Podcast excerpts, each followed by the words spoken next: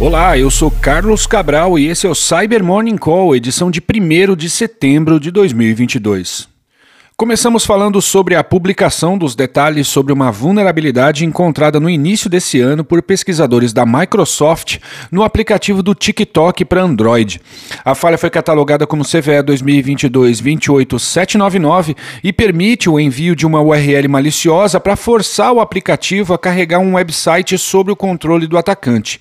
Essa ação possibilitaria que o adversário abusasse da interface JavaScript presente no TikTok para forçar a vítima a clicar clicar num link malicioso por meio do qual a conta dessa pessoa seria sequestrada. A Microsoft seguiu o processo de divulgação responsável e notificou o TikTok em fevereiro, e as correções para o problema foram publicadas no mês seguinte.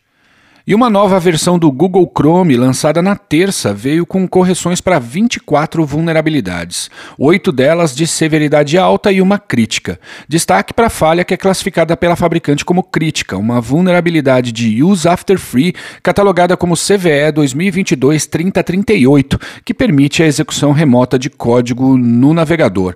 Como é comum nos boletins do Google ligados ao Chrome, não foram publicados os detalhes técnicos sobre as vulnerabilidades junto com os patches, mas pode ser que uma descrição aprofundada de algumas dessas falhas surja em breve. E ainda falando do Chrome, uma matéria da Blipping Computer publicada ontem demonstrou que a última atualização do navegador não corrige um bug introduzido acidentalmente em sua versão 104 e que exclui a necessidade do usuário aprovar eventos de escrita na área de transferência com origem nos sites que visita. A área de transferência ou clipboard é um local de armazenamento temporário para onde a gente manda tudo aquilo que dá Ctrl C antes de dar o Ctrl V, de modo que permitir escrita indiscriminada nessa área pode permitir que um adversário altere, por exemplo, um número de um boleto, trocando o número que a vítima quer pagar para outro que beneficie o atacante. Seguimos aguardando uma nova atualização que corrija essa falha. E a Apple soltou uma atualização que corrige a vulnerabilidade CVE 2022-32894 em dispositivos antigos, como o iPhone 5S, o 6, o 6 Plus, o iPad Air, o iPad Mini 2 e Mini 3 e o iPod Touch de sexta geração. A vulnerabilidade, como falamos nesse podcast no dia 18, quando ela foi corrigida nos modelos recentes, afeta o WebKit e facilita o caminho do atacante que quer executar código arbitrário com privilégios elevados no dispositivo.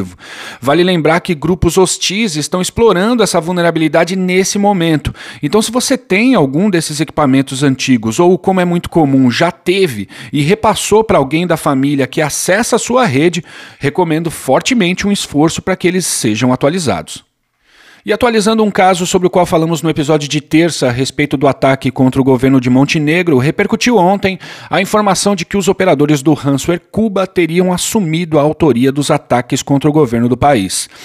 Na realidade, o site onde os operadores do Cuba postam os dados de suas vítimas apenas conta com informações que supostamente seriam do parlamento montenegrino, o que por si só é algo bem relevante, mas está longe da dezena de organizações afetadas por ataques com ransomware e DDoS mencionada pelo diretor da Agência de Cibersegurança do país a uma reportagem da Associated Press. Especialistas do FBI foram ontem ao país para colaborar com as investigações.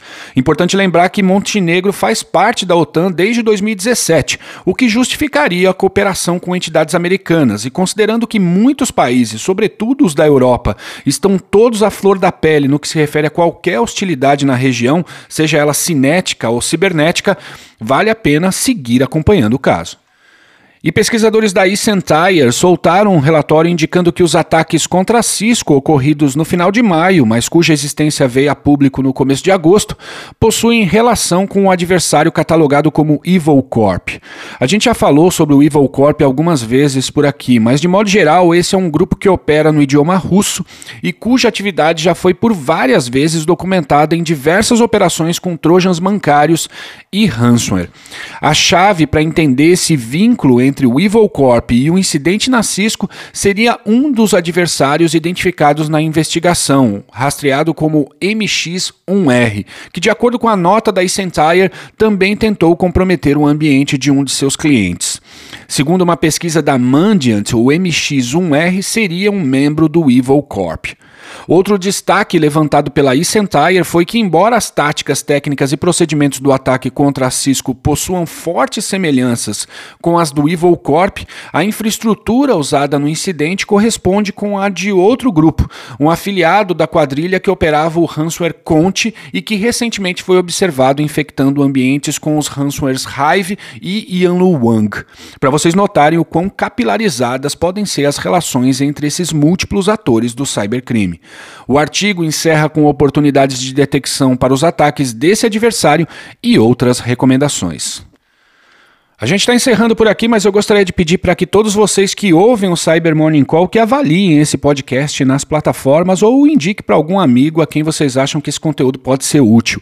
Lembrando que feedbacks são sempre bem-vindos. Para isso, me procurem no LinkedIn ou enviem um e-mail para cybermorningcall@tempest.com.br.